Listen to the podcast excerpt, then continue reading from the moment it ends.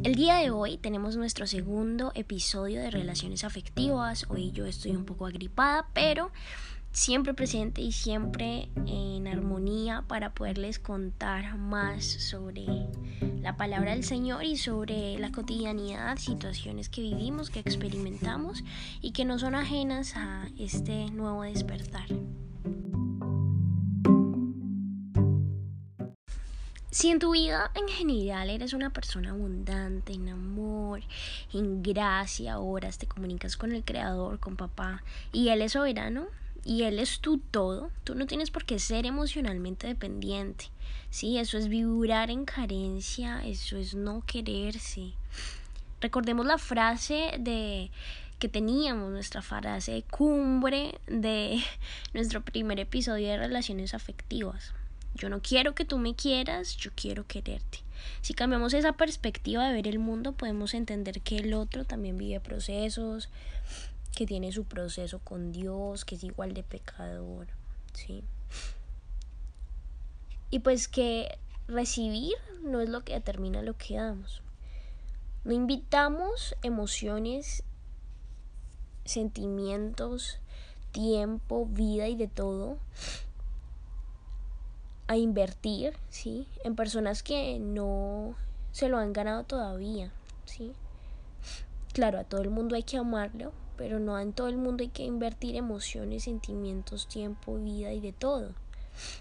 Hay personas que ayunan, dedican oración, sí, que porque son su tierra prometida. Cuando no le hemos ni preguntado a Dios qué piensa.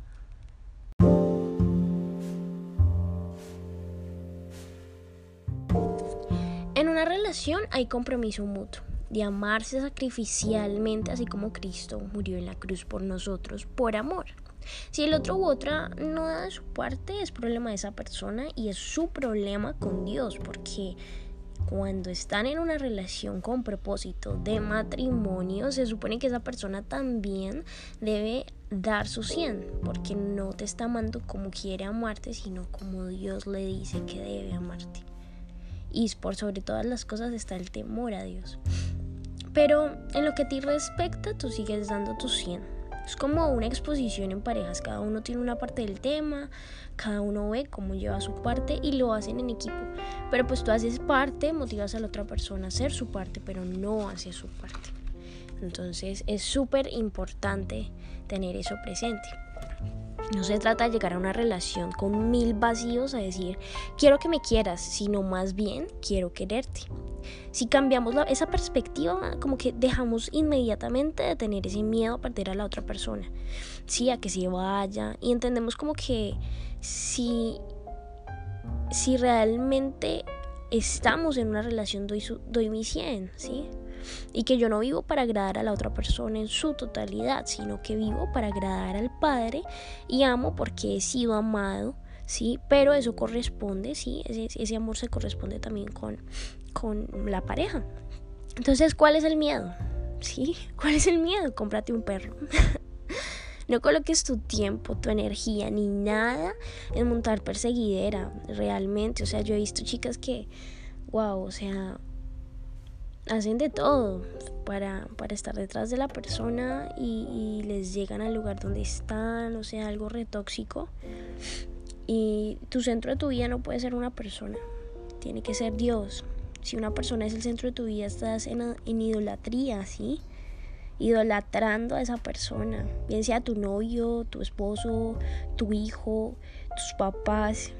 Tu sentido de vida no pueden ser las personas novio, novia, hermano, hermana, prima, lo que sea.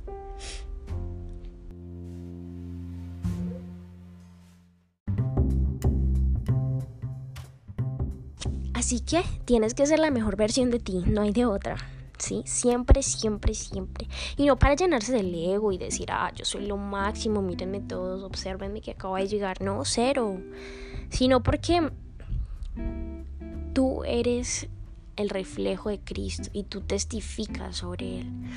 Mm, un profesor de, la academia me decía, eh, nos decía a todos pues en clase, que mm, nosotros somos una Biblia abierta Y lo que nosotros somos es el reflejo de Cristo en nosotros, en nuestras vidas.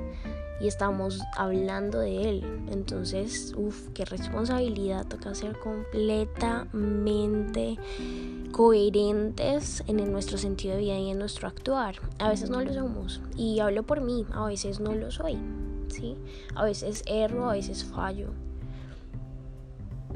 Que incluso diría que es la gran mayoría de las veces. Sigo en el proceso de santificación, ¿sí? De poder testificar del Señor.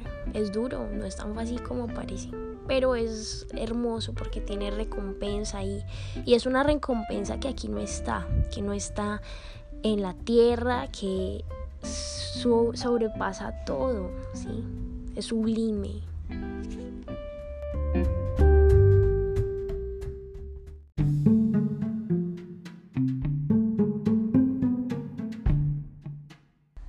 Claro que te puedes sentir mal si tu pareja se aleja o empieza a ser indiferente, ¿sí?